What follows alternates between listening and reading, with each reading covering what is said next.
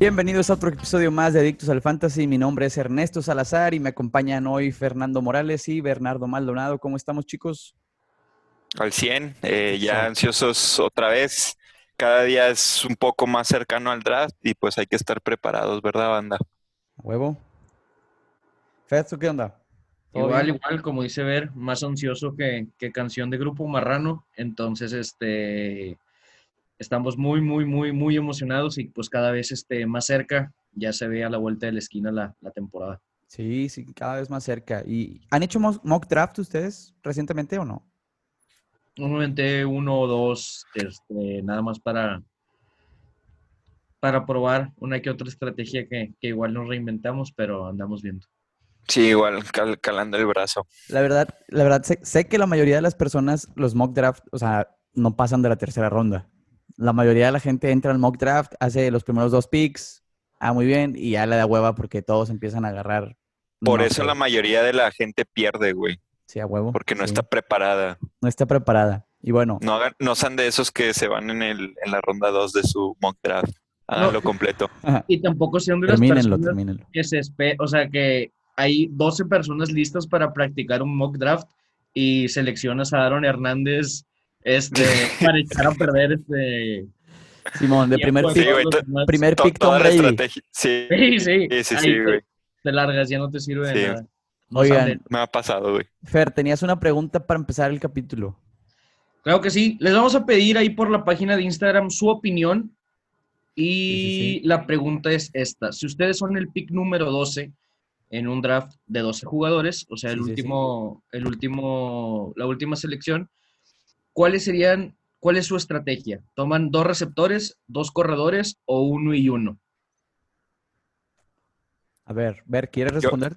Yo, la respondo primero. Este, siendo este año, bueno, para, aclarando, la estrategia cambia año con año, ¿no? Claro, claro. personal, este año yo creo que me iría uno y uno y explico un poco por qué. Eh, yo tengo que hay cuatro receptores que están muy por encima del resto de los demás, que viene siendo Michael Thomas, Julio Jones, Tyreek Hill y Devante Adams en ese orden. Muy probablemente les llegue uno de esos receptores en la ronda 12, digo, en el pick 12. En, el pick 12, ajá, en el pick 12 y por la profundidad de la posición que es el corredor, también agarraría un corredor, que también muy probablemente estén viendo a alguien como tal vez Nick Chubb, un Joe Mixon, un Aaron Jones, eh, alguien, alguien de ese calibre y yo me iría uno y uno por porque solo hay cuatro receptores que están muy por tienen un gap muy grande entre los demás. Sí. Bueno, yo en, en la lista que tengo, es muy probable que te llegue un Tyreek Hill en el pick 12, es muy probable que te llegue Miles Sanders también, que, que, tiene mucho proyecto, pero no estás muy, muy seguro si la va a armar o no. Este, yo me iría por uno de esos picks, un Tyreek Hill, un, inclusive de Andre Hopkins también te puede llegar muy fácil para hacer el pick 12. Y yo de Andre Hopkins no lo toco en la ronda 1 y ni a principios de la 2. Luego, tiene muchas probabilidades de, irle bien al, al, muchacho ese. Este, a quien sí tomaría sin pensarlo, sería obviamente si te llega un, un Derrick Henry, que también es un running back que se puede ir en la ronda 1 late, ¿sí? Y te puede llegar, llegar, si es que alguien se toma las pilas de agarrar a Lamar Jackson o Patrick Mahomes, que es muy probable que en muchas ligas gente tome esa iniciativa errónea de tomar a Patrick Mahomes y a Lamar Jackson en la ronda 1, te puede llegar un Derrick Henry, como pick 12. Pero bueno, tú, Fer, ¿tú querías? Yo me voy a pegar a las, a, las viejas estrategias que siempre es este, dobletear posición. Eso quiere decir que si me llega un Tyreek Hill, pues pudiera complementar con Julio Jones. O si me cae de rebote un Joe Mixon, pues pudiera buscar por ahí un, un, Miles Sanders. ¿Por qué? Porque les comparto que a lo mejor uno, uno de las estrategias o principios es hazte muy fuerte, si no es que el más fuerte de tu liga, en una sola posición. ¿Eso qué quiere decir? Que, no sea pateador. Exactamente. Sí, este... Eso quiere decir que de los receptores, pues va a ser mi arma fuerte. Voy a tener cuatro o cinco receptores dentro de las primeras nueve, unos cuatro receptores dentro de las primeras nueve rondas. ¿Para qué? Para asegurar esa posición que voy a ocupar con tres espacios, en el entendido que mi flex, pues la gran mayoría siempre lo voy a utilizar como receptor. Y los corredores, pues, este, puedo ir buscando entre las, entre las promesas y demás en, rondas medias también, pero pues ya asegurando que por lo menos eh, tres de mis cinco spots entre corredores, receptores y flex ya está resuelto. Claro. Pues ahí les dejamos la pregunta también en Instagram, ahí como ya dijo Fer, para que respondan, nos den sus opiniones, este, algún fundamento de por qué tomarían esa estrategia o lo que sea. Igual, pues ya saben, para resolver dudas, ahí estamos también. El otro día pusimos una encuesta ahí de, de dudas para el draft y respondimos alguna que otra. Este, ya saben, ahí estamos en, en, las redes sociales. Y bueno, pues hoy vamos a hablar sobre la NFC, la nacional. Vamos a hablar sobre los jugadores nuevos que llegan a los equipos eh, de la nacional. Entonces, algunos equipos, porque la neta hay varios equipos de la nacional que están para el perro y que no recibieron a jugadores que tengan un alto impacto para el fantasy, o al menos un impacto directo en fantasy, ¿no? Entonces, vamos a hablar sobre ese tema. Quédense con nosotros y volvemos en un minutito.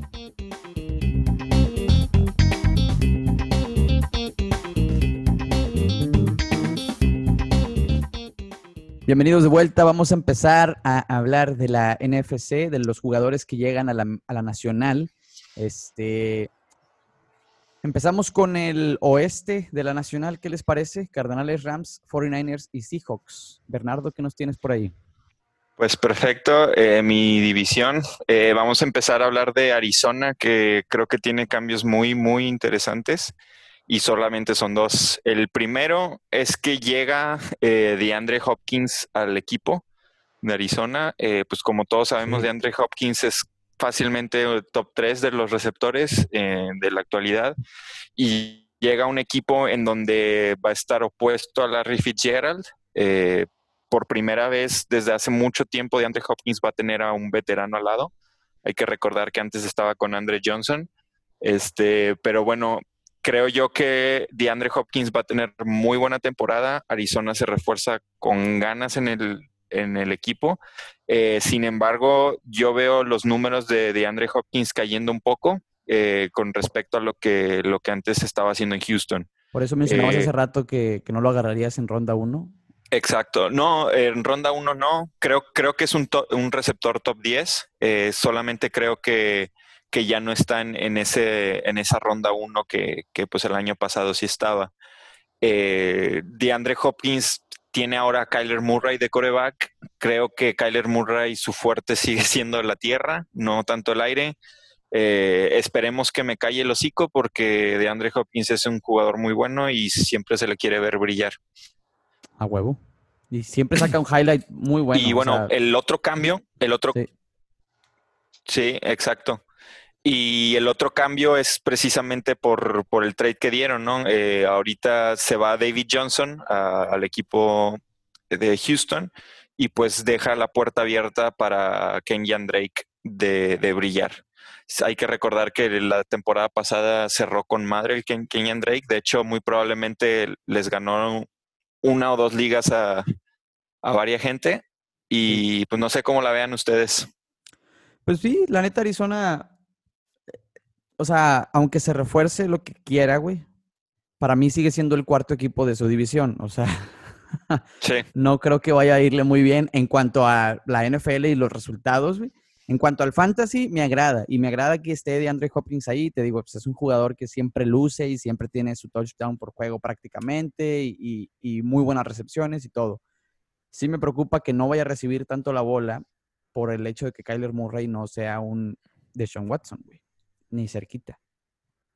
Digo que también lo van Mira, a tener, con, lo van a tener que adaptar. O sea, Kyler Murray viene a su segundo año. En teoría, no creo que Arizona vaya a querer arriesgar tanto su inversión en, en él. Y, y, sí creo que va a tener que lanzar más que el año pasado. Definitivamente menos que Deshaun Watson.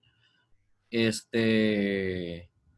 Y ver también cómo va a estar esa división Hopkins eh, Fitzgerald, porque recordando que, que, pasan los años y Fitzgerald te sigue metiendo temporadas este, y números decentes. Eso sí. Bueno, pero cada tercer juego, güey, o sea, no es como que constante. Eh, a mí lo que me preocupa es el coreback, o sea, eh, yo, yo, realmente no veo el mismo volumen aéreo que, tenía en Houston y, por eso, por, yo lo tengo rankeado en, de, global en 25, o sea, fuera de la ronda 2 incluso, y como, como el receptor número 9 en...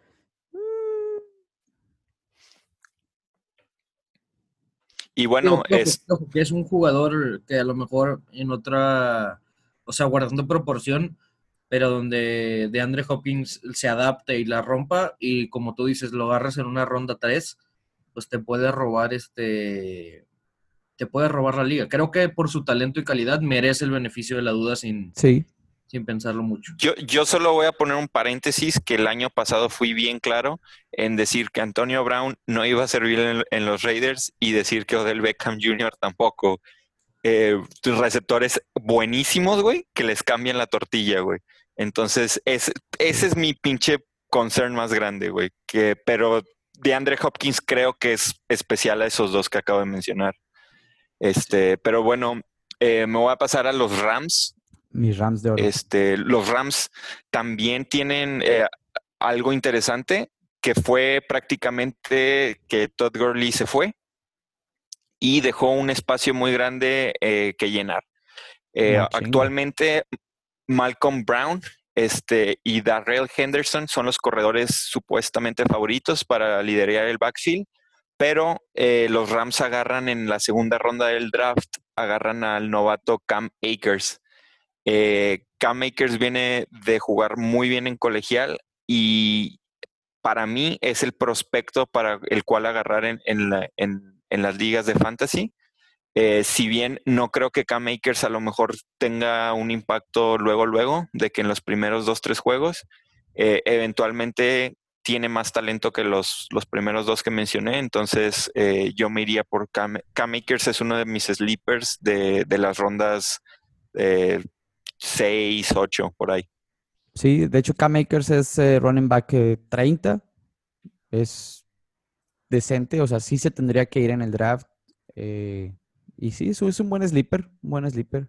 Y, sobre todo porque creo que eh, Darrell Henderson me ha tocado este, verlo, seguirlo en otras ligas. Es un jugador más de, de poder, por así decirlo. No es un jugador que le vayas a poder dar la bola en primera, segunda y, tercera. Y lo que sí es pues hacernos conciencia de no esperar los números de, de Todd Gurley. O sea, hay que irnos poniendo en contexto sobre qué puede llegar y qué podemos aspirar. No quiere decir que, que Akers no vaya a ser este, una buena adición, pero siento que muchas veces llegamos esperando que te, sustituta, que te sustituya o te dé los números de, de, la persona que tenía el trabajo anteriormente cuando no es así. Claro. ¿De los 49ers o Seahawks? ¿Qué más? Eh, de los 49ers, eh, aquí también se va un, un, corredor de, San Francisco, se nos fue para Miami. Eh, nos deja como titular posiblemente a Raheem Mostert, Tevin Coleman y probablemente Jerry McKinnon regrese de lesión. ¿Para que se vuelva a lesionar otra vez? Para que se vuelva a lesionar otra vez, pero yo el backfield de San Francisco lo relaciono mucho al de Patriotas es alguien que es un backfield que te una semana un güey te va a dar 30 puntos, pero la otra te va a dar dos. Y así es muy irregular. Y lo más interesante, creo yo, viene siendo su, eh, su draft, su primera ronda del draft eh, fue el novato Brandon Ayuk, un receptor. Este llega pues al, al, equipo que llegó al Super Bowl y Divo Samuel, que es el, supuesto receptor número uno, ahorita está en lesión y tiene mucho riesgo de perderse los primeros juegos de la temporada regular. Entonces, Brandon Ayuk eh, también creo yo que es un muy buen sleeper. Eh, hay que recordar que los receptores novatos, por lo general, eh, brillan más. Sí. Y, bueno, pues es alguien que yo también tengo en mi radar, a Brandon Ayuk. Ayuk está 59 en receptores, entonces no está nada mal el amigo ese. Y la neta, pues el, otro güey está ahí cerquita, cuarenta y tantos está. Divo Samuel está en 47, sí. Sí. ¿Y de Seattle? Ya y bueno, de Seattle eh, tampoco hay mucho que, decir. El cuerpo de receptores se quedó igual. Eh, agarraron a Greg Olsen en, para, de ala cerrada. Eh, Greg Olsen es alguien que no sé qué opinar. Creo que va a pasar algo muy parecido como, como Jimmy Graham cuando llegó a Seattle, que, que pues muchos esperaban mucho, dio poco, pero lo suficiente como para seguir hablando de él. Creo que va a parecer lo mismo con, con Greg Olsen. Yo no lo agarraría en, ningún, en ninguna liga. Creo pues que de, perdido hay dos mejor Tyrants que, que él. Es probable. Este, Y yo, yo, no tocaría a Greg Olsen. Y, y el otro. Ah, sus últimas dos temporadas estuvieron neutras, o sea, estuvieron X sus últimas dos temporadas de, de con Carolina, güey, y llega ahí a, no sé si a brillar mucho o no, la verdad no creo que vaya a resurgir su carrera, güey, más bien si ya se va a ir a morir a Seattle. Claro, Seattle lo agarró por la, por la experiencia que tiene y yo preferiría a Will Disley, que estuvo jugando muy bien el, año pasado antes de que se lesionara. Totalmente. Este, y bueno, otra cosa que, otra cosa curiosa que llegó fue Carlitos Hyde. Carlitos Hyde llega a Seattle eh, a un backfield que pues ya tenía cierta incertidumbre porque Chris Carson y Rashad Penny estaban eh, compartiendo mucho los toques. Llega Carlos Hyde. Eh, Chris Carson sigue siendo el corredor número uno, pero igual estaría muy eh, evitaría bastante el backfield de, de, Seattle. Totalmente. Yo coincido. No agarraría a corredores de Seattle para nada. Si acaso Chris Carson, pero de la banca. Sí, pero de, lejitos. Que, te llegue con buen valor y no tratar de ir por Chris Carson. Ese es mi fit. Coincido, coincido. Este, vamos entonces, ya terminamos con el oeste, vamos al este de la Nacional, los Vaqueros Gigantes Águilas y el Washington Football Team. ¿Qué pedo con ese nombre? Este, no me voy a acostumbrar, la neta. Está bien raro, güey. Está bien raro, güey. Bueno, eh, ese me toca a mí. Vamos a empezar con las notas aquí que traigo. Yo creo que empezando con los gigantes, güey. Los gigantes los gigantes y Washington, güey, no agarraron ningún arma decente ofensiva que les pueda generar algo, güey. Washington perdió a Derrick Guys, que ahora salió otra vez otra acusación de que lo violaron y que no sé qué, y que violó a una morra en la universidad y está ahí en pedos legales con esa madre. Este. Pero no se le ve por dónde, ni, ni Gigantes ni Washington. Obviamente yo no me, yo no descarto que Washington, digo que, Gigantes vaya a brillar, o sea, Juan Barkley y los que ya están ahí, pero nuevo, así de alto impacto, nadie. El único alto impacto es que ahora sí, Daniel Jones va a ser el titular sí o sí, porque ya se retiró de la Manning, algo que ya sabíamos, algo que no este, sorprende a nadie. Este, pero, pero sí, y en el en caso de Washington, que son el Washington Football Team de corredor, se quedó pues solamente Arian Peterson y Antonio Gibson son los dos y no veo que, no creo que, Anton, que, que Adrian Peterson sea tu corredor titular de fantasy, la neta. Este, de esos dos equipos no puedo hablar mucho, no sé qué opinan ustedes. Pues sí, no, eh, totalmente de acuerdo. Eh, fue, en Gigantes creo que sí hay valor, pero pues nadie nuevo. Eh, claro, y, y de Washington igual, ¿no? Creo que, de hecho, de Washington el único jugador que llama un poco la atención es Terry McLaurin. Fuera de él, pues, como dices, no hay nada. Y ahorita, pues, con el regreso de Alex Smith y su pierna creepy, este, pues, no tenemos seguridad de quién va a ser el coreback titular. Eso también puede ser un regreso de un jugador nuevo, porque Alex Smith nomás jugó dos, tres partidos, no me acuerdo, con, Washington. Y ahora pues vamos a ver la pelea entre él y este güey Dwayne Haskins, a ver quién, quién termina con la titularidad. Y eso puede impactar altamente a, Terry McLaurin. Del lado de Dallas, me gustaría empezar con que yo creo que la mejor adición para el fantasy de Dallas es que llegó Mike McCarthy de coach, porque se va a dejar de chingaderas. Y Mike McCarthy es un coach que es meramente ofensivo. Entonces, eso nos beneficia a la gente que seguimos el fantasy y más a la gente que sigue a Dallas porque vamos a ver más puntos, en teoría, al menos vamos a ver más puntos, vamos a ver más balones eh, largos para Michael Gallup, para Amari Cooper. Para Eh, CD eh, Lamb.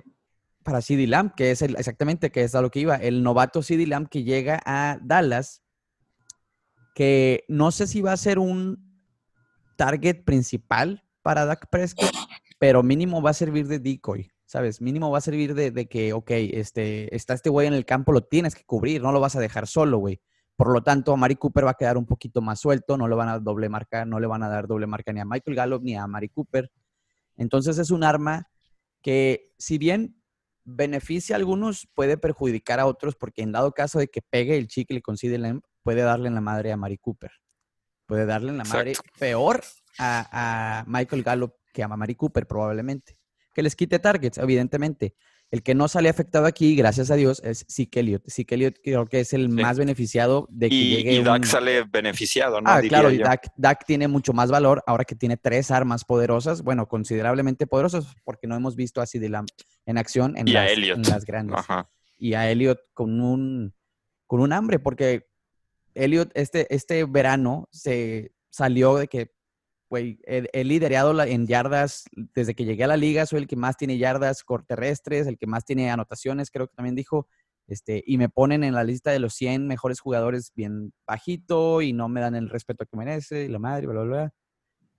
Yo creo que va a llegar con un hambre, hambre de más, así como le hace él con comiendo cereal. Y de parte de las Águilas, pues está súper fracaso esto porque llega Marquise Goodwin a un equipo necesitadísimo de receptores y a los dos semanas de que llega Águilas, el vato dice que, ah, ¿saben qué? Eh, no voy a jugar la temporada por coronavirus. y, este, y se echó para atrás, cosa que, pues ni pedo, ¿no? Le dio en la madre a toda Filadelfia, güey. Este, y ahí entra a sobresalir ahora un rookie que draftearon, se llama Jalen Rager. Él, este, creo que puede ser un sleeper para algunos. Yo, la verdad, no lo veo muy feliz, que digamos.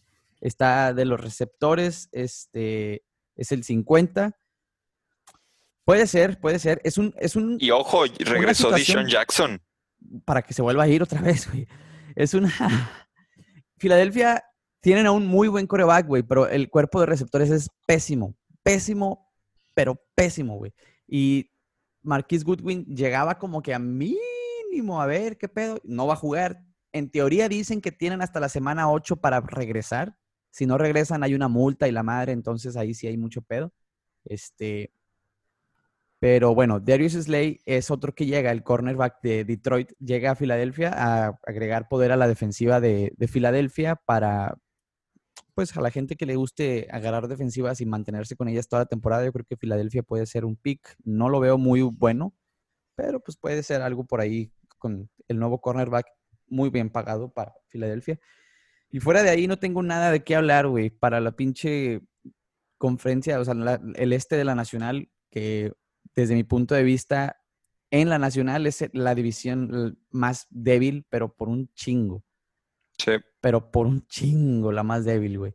Y yo creo que los dos jugadores nuevos de alto impacto en, la- en el este de la Nacional hasta hoy son CD Lamp y Jalen Rager, que son los novatos que vienen a, a Dallas y a Eagles, este, como ya dije, ¿no? Pero bueno, Sí. avancemos, vamos a avanzar, este, vamos a platicar ahora sobre la- el norte de la Nacional. Empecemos ahí, ver qué nos tienes. Este-? Es una, es una división muy llena de jugadores, ¿no? Bastante. Sí, eh, voy a empezar a hablar de, de Chicago. Este, Chicago se mantiene con el mismo coreback, eh, Bueno, llega Nick Foles, corredores. eh, Llega Nick Foles. sí, pero Mitch Trubisky va a seguir siendo el, el- el titular por, por lo menos los primeros juegos. Este, ponle que llega Nick Foles, pero, pero a lo mucho lo retoma la tu- titularidad ya después de media temporada. Trubisky va a seguir siendo el titular. Este, más que nada lo trajeron para ponerle presión. Este, pero bueno, el, el único mm, interesante tal vez es Cordell Patterson, este, que creo que no aporta absolutamente nada al fantasy. Entonces creo que Chicago no, no tenemos nada interesante que hablar. Fíjate que, déjame, Chicago es de los equipos a los, de los que están en mi lista a evitar, güey. Claro, la mía O igual. sea, evitar completamente, güey, cualquier jugador de Chicago, güey. Dice, no, pues, Allen Robinson y la madre. Evitar completamente cualquier jugador de Chicago, güey. Esa es mi regla. Una de mis reglas para este draft que, que vamos a hacer. Sí, es- estoy, estoy contigo en eso. Y, y bueno, moviéndonos un poco a Detroit, eh, aquí algo interesante es que agarran al, al mejor corredor del draft, se, se supone, se- según los scouts, Sí. DeAndre Swift. Eh, lo curioso es que todavía DeAndre Swift no lo ponen como titular en, la lista de corredores, sigue siendo Kerryon Johnson. Este, y pues yo creo que DeAndre Swift va a tomar la titularidad eventualmente. Kerryon Johnson no ha jugado bien. Yo, contrario a Detroit, eh, digo, contrario a Chicago, Detroit es un equipo que le tengo mucho la mira. Este, creo que van a hacer cosas bastante interesantes este año si Matthew Stafford está, está al 100. Eh, también llega Jesse James de Pittsburgh. Y, y bueno, nomás como mención para Matthew Stafford, no tanto en sí Jesse James. Eh, no sé si tengan algo que agregar, pero a mí Detroit me gustan mucho los, los jugadores para el fantasy este año. Sí, sí, sí. Bueno, los que ya estaban, obviamente Kenny Golada y, y, eh, compañía, pues son muy llamativos. Fíjate, hay un dato aquí de los corredores que mencionas. De Andrew Swift está antes en la lista eh, que este güey Kerryon Johnson. A pesar de que no va a ser titular o, o que no lo tienen en la lista de titulares, proyecta más y de- le tienen Ah, más claro. fe. Toda la gente del fantasy, del, del- del negocio del fantasy, lo tienen más rankeado en todas las listas prácticamente que a Kerryon Johnson porque evidentemente, como tú dices, todos proyectan que va a caer. Claro, y, y es el jugador que hacerle target, DeAndre Swift. O sea, sí es muy. O Sí. sea, si vas a agarrar a Kerryon Johnson o DeAndre Swift, agarra a DeAndre Swift. Simón. ¿Qué más? Este, bueno, pues de parte de Green Bay, este, aquí pasan dos cosas curiosas, este, bueno, más, pero la principal es que llega Jordan Love con el primer pick de los Packers, va a seguir siendo el, el, supu- el suplente de Aaron Rodgers, eh, Rodgers sigue siendo el capitán de ese barco, Obviamente. eh, yo no me preocuparía mucho eh, por ese lado. A mí lo que me causa mucha preocupación es la- el pick de AJ Dillon. Fue la segunda ronda de Green Bay. Es un corredor que viene a, hacerle competencia eh, tanto a Jamal Williams contra- como con Aaron Jones. Aaron Jones la reventó con madre la temporada pasada y, pero creo que una de las razones por la cual no, no hay tanto hype este año por Aaron Jones es por AJ Dillon, que muy probablemente le quite, le quite un poco de, titularidad. Este, entonces, bueno, ahí yo tengo, tengo ese, esa marca Sí, eh, que hacer para Aaron Jones. Sí, sigue siendo un corredor top 12 para mí, eh, Sí. solamente que pues ya tiene un poco más de competencia. Sí. Totalmente. Sí. Bueno, yo no sé si top 12, pero en el 13 lo pongo, en el 13. 14. Sí, no, de, de hecho yo lo tengo bastante arriba, Aaron Jones, pero como quiera eh, tengo mis, mis dudas acerca del cuate. Y, bueno, pues para finalizar esta división, eh, los vikingos, los vikingos, eh, corredores se mantienen igual, Dalvin Cook sigue siendo el líder, Kirk Cousins el coreback, y aquí el mayor cambio es en el cuerpo de receptores. Se nos va un, un crack que es eh, Stephon Diggs, y nos mandan a una primera ronda que es Justin Jefferson. Eh, Justin Jefferson diría yo que es de los receptores novatos que más potencial tiene este año. Este, llega un equipo que ya está puesto para playoffs, eh, tanto defensiva como ofensivamente. Kirk Cousins sabe distribuir el balón. Este, si bien Adam Thielen va a ser su receptor favorito, eh, creo que Justin Jefferson también le va a tocar un, un muy buen juego, juego aéreo. De hecho, eh, este año yo tengo a Adam Thielen en, como un super eh, candidato para, para terminar en el, en el top 5 de receptores. Este, creo que tiene todo para romperla este año, pero también creo que Justin Jefferson eh, podría colarse en, en el top 24, eh, o sea, de, de receptor número 2 en la mayoría de los formatos de fantasy. Concuerdo. Estamos de acuerdo en ese sentido. Bueno, pasamos entonces a la el sur de la Nacional, los Falcons, Panteras, Santos y Bucaneros. Nos vamos aquí donde yo creo que es la división más, si no más, este, vamos a ponerlo la más mediática o la que más o no. Ándale, sí, sí, sí. Eh, más polémica, la más... más... más... polémica, pero por el lado que lo quieras ver. Vamos a empezar con, con los próximos campeones de la, de la conferencia nacional y solamente estoy hablando con el corazón, con los Bucaneros de Tampa Bay, donde en realidad vienen dos cambios bien importantes. Este, y sí quiero hacer aquí un, una anotación porque llega pues Tom Brady y llega Rob Gronkowski. Pareja, este, pues que está de más hablar de su calidad, está de más hablar de, del talento y del potencial que tienen. Y, antes de que se me llenen los ojos de lágrimas, este, pues dejarlo ahí. Creo yo que hay un, hay dos parámetros o dos formas de ver esto. ya demostraron que pueden y dos, pues una cosa es jugar bajo el coach de, bajo el cocheo de, de Josh McDaniels y de Bill Belichick y otra es este, pues otra forma de, de, ver las cosas que como puede ser en Tampa. Totalmente. Yo la neta me reservo mucho, no me atrevo a decir que va a ser un fracaso.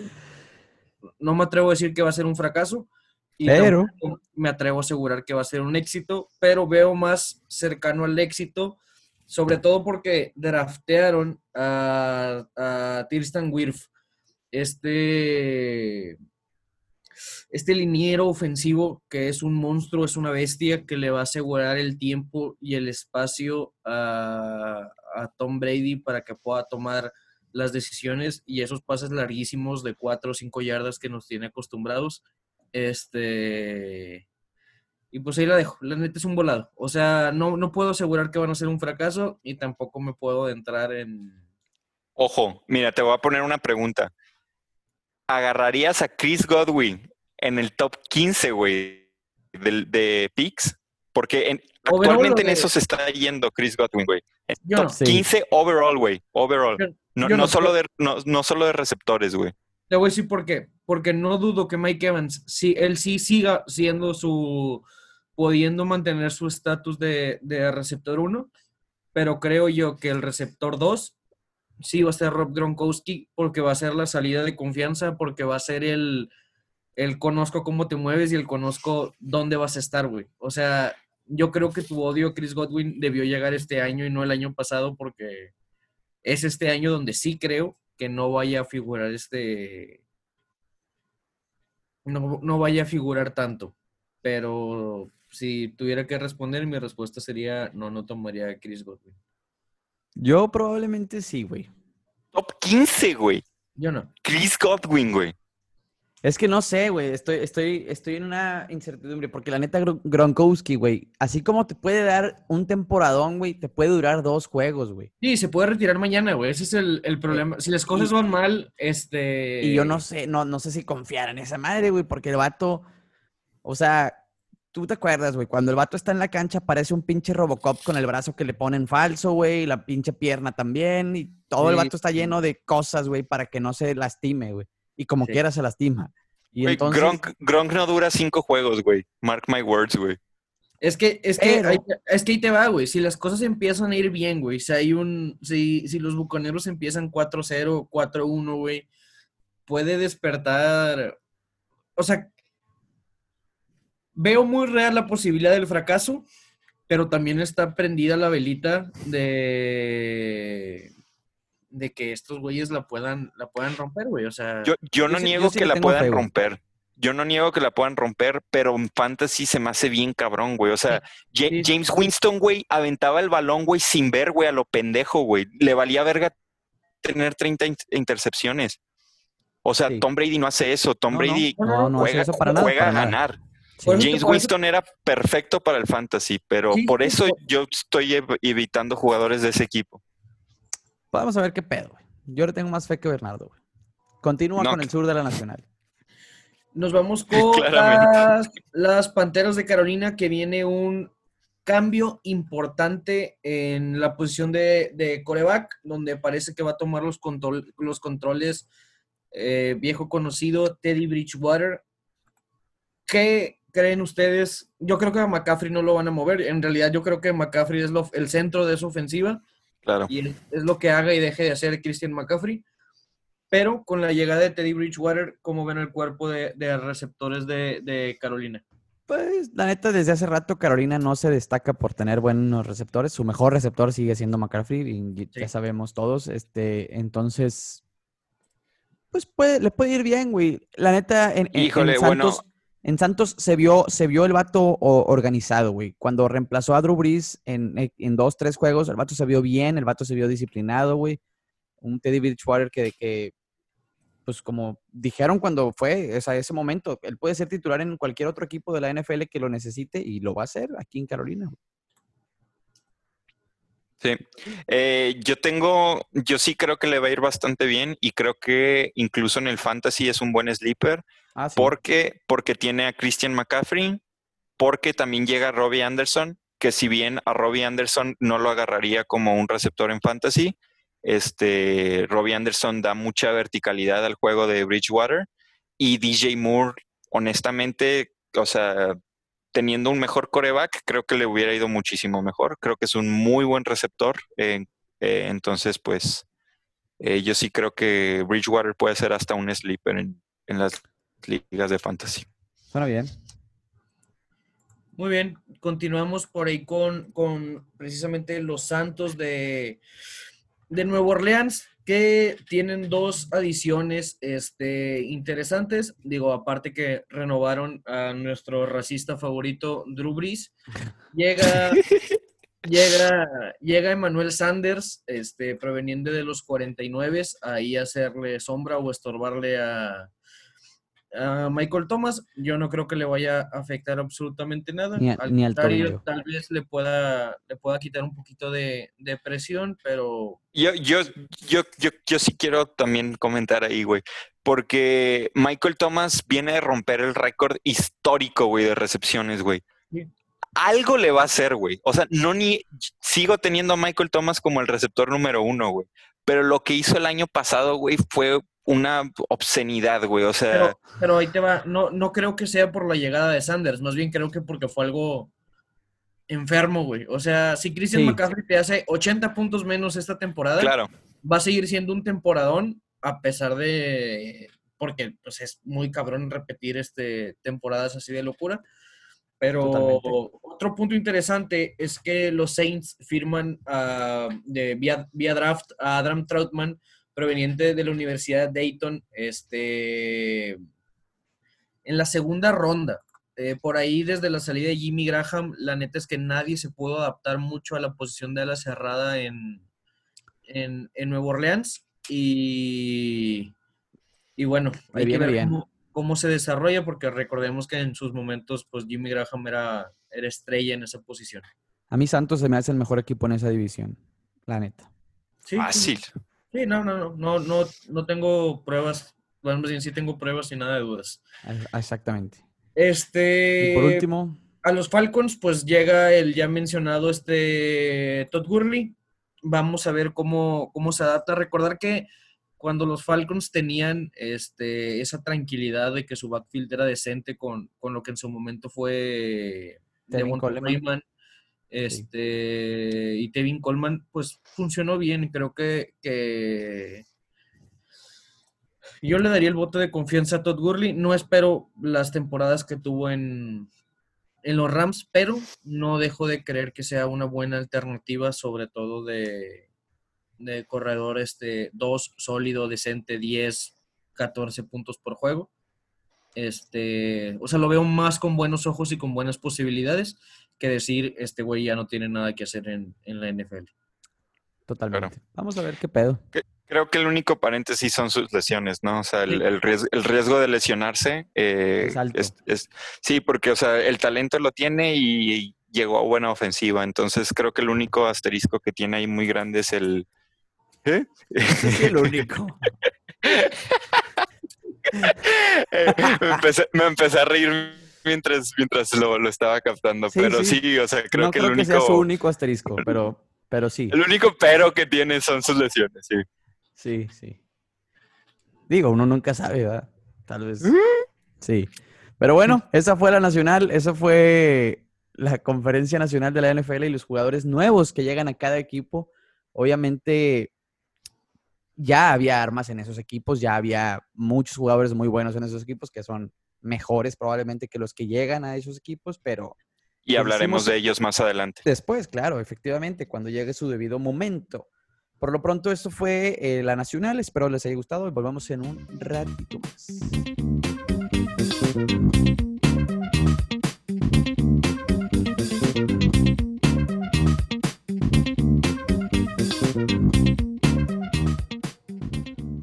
Muy bien, muchísimas gracias por escucharnos. Nosotros somos Adictos al Fantasy. No se olviden de darle like ahí en la página de Instagram, compartir con sus ligas, seguirnos escuchando en YouTube, en Spotify, en Apple Podcast. Compártanos, métanse al de internet. Yo sé que todavía no tiene muchas cosas, pero le vamos a ir metiendo poco a poco.